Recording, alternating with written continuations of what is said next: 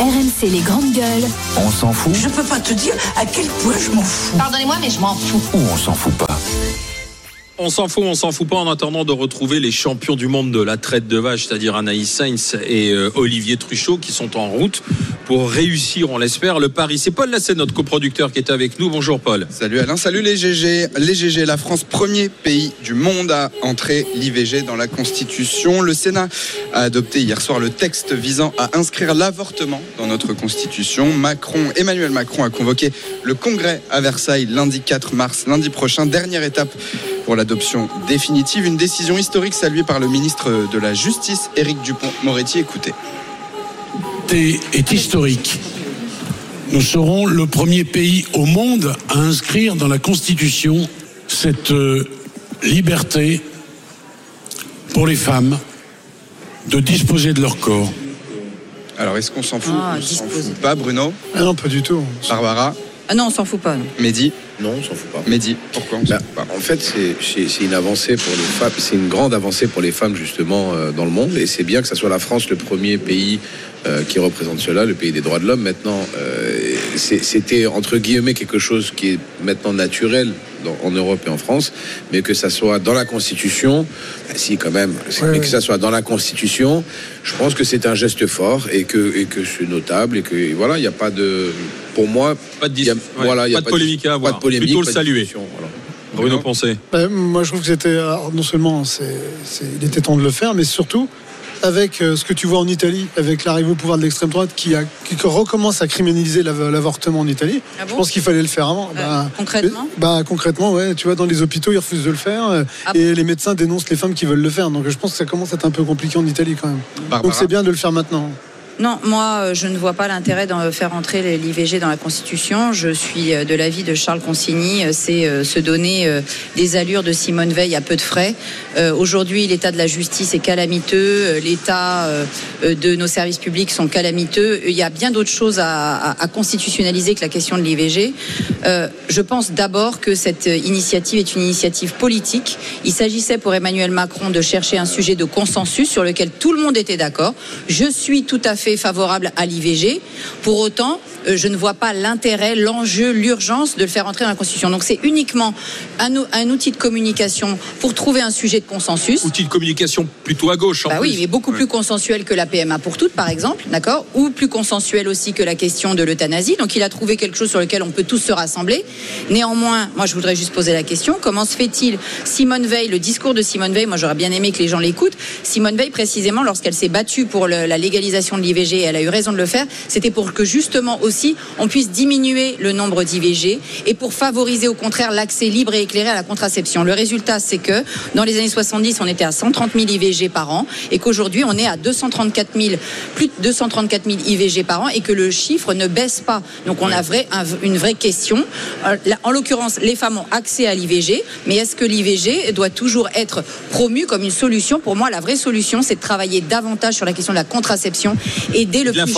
l'information. L'information. Dans les établissements scolaires, on n'informe pas les jeunes filles et les jeunes garçons sur la question de la contraception. Je pense qu'il vaut mieux d'abord les informer sur la contraception avant de nous reparler Mais tu sais, tu disais euh, euh, en Italie, ça commence à être renié. Alors c'est inscrit dans la Constitution depuis euh, 1978 en Italie, euh, le droit à l'avortement. En revanche, c'est au niveau local Bah, aujourd'hui qu'il y a de plus parce que les régions, beaucoup de régions sont dirigées par des oui. coalitions de droite qui en fait sont en train de, de faire pression notamment sur, euh, sur les médecins et c'est plutôt localement. Donc pour toi Bruno, il peut y avoir un risque que ce soit remis en cause. Donc voilà, Oui, on le fait de l'inscrire dans la. Constitution, c'est une barrière, une précaution. voilà. une barrière. Ouais, Au moins, France. au moins après, parce qu'après. Vu ce qui s'est passé aux États-Unis. Voilà, quand tu vois ce qui se passe aux États-Unis, et puis nous en France, euh, vu le processus, c'est hyper compliqué. C'est donc bien que euh, ça soit la France. Voilà. Et c'est bien que ça soit la France. On enchaîne. Les grandes gueules, vous vous souvenez de la campagne de la France insoumise ou pas hein, pour les européennes qui associait euh, les riches, les racistes et les golfeurs? Et bien cette fois-ci, les insoumis s'en prennent aux journalistes. De nouvelles affiches montrent cette fois le visage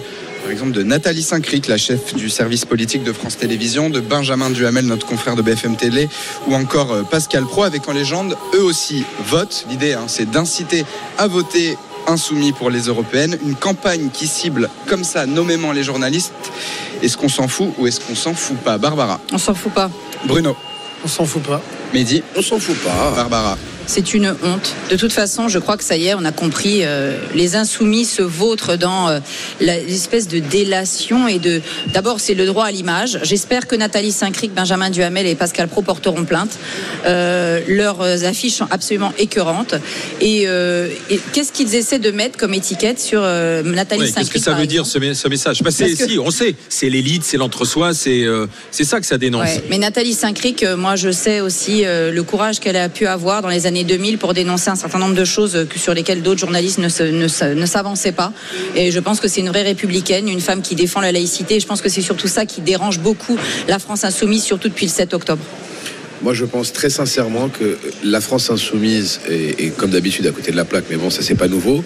Mais ils font des images, enfin des, affiches et de la communication justement pour qu'il y ait des réactions épidermiques comme euh, comme Barbara. Voilà, c'est juste ça. C'est pour matcher, pour euh, pour taper l'opinion et pour que les gens en parlent. Ben, la preuve que ça marche, parce que Il y a un message on en quand parle. même derrière. Oui, bah, Mais- si, il y a mais un on en message. parle, mais bon, un après- message quand après- tu désignes Nathalie pas- qui a été euh, aujourd'hui livrée à la vindicte populaire sur certains réseaux en disant Pascal bah, Nathalie Pro également, c'est la mère de Benjamin Duhamel, Duhamel, voilà. c'est la femme de Patrice Duhamel, Voilà, c'est l'entre-soi, c'est ceux qui veulent maintenir leur ordre établi. voilà. Pascal Pro, c'est la chaîne des Et Gérard Miller, Eh ben, justement, mais depuis quand, depuis quand LFI ne fait pas quelque chose de provocateur. de provocateur C'est de la provocation pure et à outrance. Pas donner plus d'importance. Exactement. Vous leur donnez de la pub. Vous leur, vous- vous- voilà. Et Aude. Lancelin, elle vote? Alors Il y a- tiens, il y a- oui, il y a quelques tweetos très inspirés. On, euh, on va montrer un, un tweet sur RMC Story d'Éric Klein qui a repris euh, cette affiche en mettant Gérard Miller. Gérard Miller vote LFI et vous. Voilà, avec un peu d'ironie. Ouais, parce que. Gérard Miller, euh, Voilà. Non, parce que c'est vrai qu'il y a Gérard pas Miller beaucoup de journalistes de gauche et d'extrême gauche en France, donc euh, eux, ils doivent, euh, ça sert à rien de les afficher en fait, parce qu'ils sont tellement peu Oui, parce nombreux, n'est-ce que pas à la France Insoumise, on a mis du temps à dénoncer les accusations contre Gérard Miller, les accusations de viol ou d'agression sexuelle par plusieurs femmes. C'est d'ailleurs la une de notre confrère euh, aujourd'hui en France, la face sombre, le côté sombre de Gérard Miller. Une enquête très fouillée que je vous conseille. Bruno Poncé. Bah, Mehdi l'a dit, c'est de la communication et, et elle est appropriée ou Outrancière. inappropriée, c'est comme ça, c'est de la communication et ça choque. Vous en parlez, donc ça marche. Ça marche. Après, il y a un autre sujet, c'est que, euh, et, euh, et moi je ne vais pas les défendre sur. Il y a plein de sujets où je ne défendrai pas France Insoumise, ça c'est clair. Mais en tout cas, quand tu te fais insulter d'islamo-gauchiste comme moi, c'est le cas pour moi ou d'autres, toute la journée, des fois ça fait du bien un peu de repiquer celui qui t'a traité comme ça.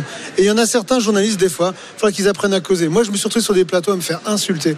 Je me suis fait traiter de preneur d'otages, de machin, de trucs. À un moment donné, tu vois. C'est tu- pas une insulte, c'est un débat. Non, non, Parler- c'est une- parler d'islamo-gauchisme, c'est pas, Non, non, pas, pas insulter. c'est comme toi, tu le prends. Non, non, mais quand toi, tu le prends comme tu veux, ouais, après, c'est plutôt un débat Non, non, mais à un moment donné, quand tu considères un gréviste comme un terroriste, à un moment donné, il faut, faut mesurer ses mots. Parce que je pense qu'il y a des fois, il faudra un petit peu d'é- d'éducation. Et pour ça, des fois, tu vois, bah, tu repiques de ton côté. Oui, mais justement, le nombre tu- de fois où moi, je me suis retenu pas mettre Oui, mais une claque au mec en face, tu vois. pourquoi, pourquoi est-ce que, pourquoi est-ce que, islamo-gauchiste, c'est pourquoi est-ce que justement, c'est ça, que je- Force, c'est ça que je comprends pas ton raisonnement.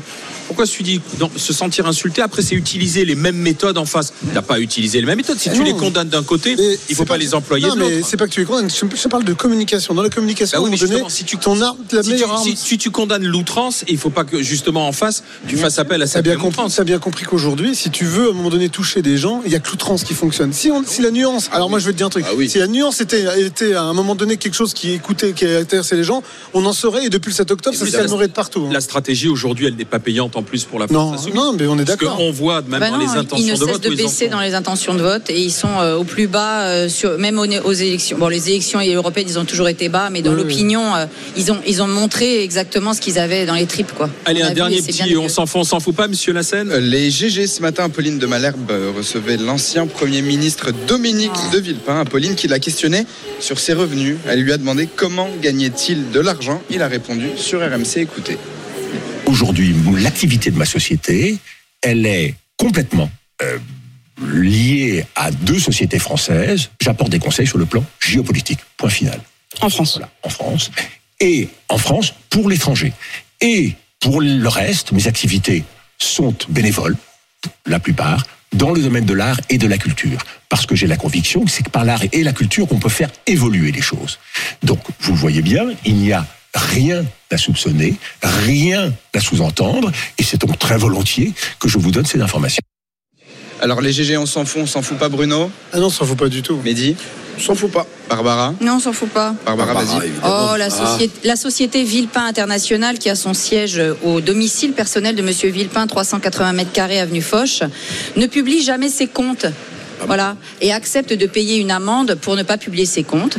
Donc, euh, évidemment, les millions et les millions d'euros que Monsieur de Villepin euh, gagne grâce au Qatar et à l'Arabie Saoudite, qui sont les États étrangers qu'il conseille et les familles étrangères qu'il conseille, on va pleurer. Je pense qu'effectivement, pour lui, le mot riche euh, ne s'applique pas, bien sûr. Ah, priorité au direct, les amis, priorité à l'exploit que nous allons tenter dans les GG dans les grandes gueules. On va Le défi du jour. Le défi du jour. Anaïs Sainz et Olivier Ah. Truchot pour savoir s'ils vont réussir à traire une vache. Anaïs et Olivier, où êtes-vous? On vous attend. Alors, euh, on va y arriver dans un instant. Là, il y a un petit souci de liaison. Alors, Bruno Poncé, tiens, sur euh, Dominique de Villepin. Après, De Villepin, on peut taper dessus, hein, on a raison sur un truc, mais ils le sont tous. Dernièrement, c'est Fillon, c'est Sarkozy qui ont touché des ronds de la Russie. Quand tu regardes, euh, aujourd'hui, Macron, veut aller taper la Russie avec des, troupes au sol. Tu vois, ça veut dire qu'à un moment donné, c'est des traîtres, des traîtres à la nation. Donc, à un moment donné, tous ces gens-là, eh ben, ils prennent des ronds de, de, de société, enfin, ils font du lobbying pour des, pour des pays étrangers et souvent des pays qui sont des, dictatures et tout. Ah, Qu'est-ce qu'on fait de ces gens-là? On, on, on rentre pas dans un non, système, on va les attraper et qu'on les fout en tôle Non, et qu'on prend le pognon c'est juste et que le pognon donne aux pauvres. Non, mais c'est juste, moi, je m'en fous qu'il fasse de l'argent avec le Ah, Qatar moi, et l'Arabie. Saoudite. Ah, mais fou, juste hein, maintenant, je comprends bien d'où il parle. Et notamment, je comprends quand il nous parle de la domination financière sur les médias qui empêche les gens de parler parce que sinon ils perdent leur contrat, ce qu'il a dit le 23 novembre. Est-ce qu'il a sous-entendu avec plateau Apolline de Malherbe Voilà, et ce qu'il a encore continué à sous-entendre? Donc juste maintenant, on comprend pour qui et ce que veut dire Monsieur de Villepin. On comprend bien le sous-titre. D'ailleurs, il est félicité par la France Insoumise. Mélenchon passe son temps à lui faire des tweets pour dire Ah, la parole de De Villepin, Ah, heureusement, honore la France. Mélanger De Villepin Alors et la France Insoumise avec Barbara qui ah bah peut le c'est faire. eux, c'est eux.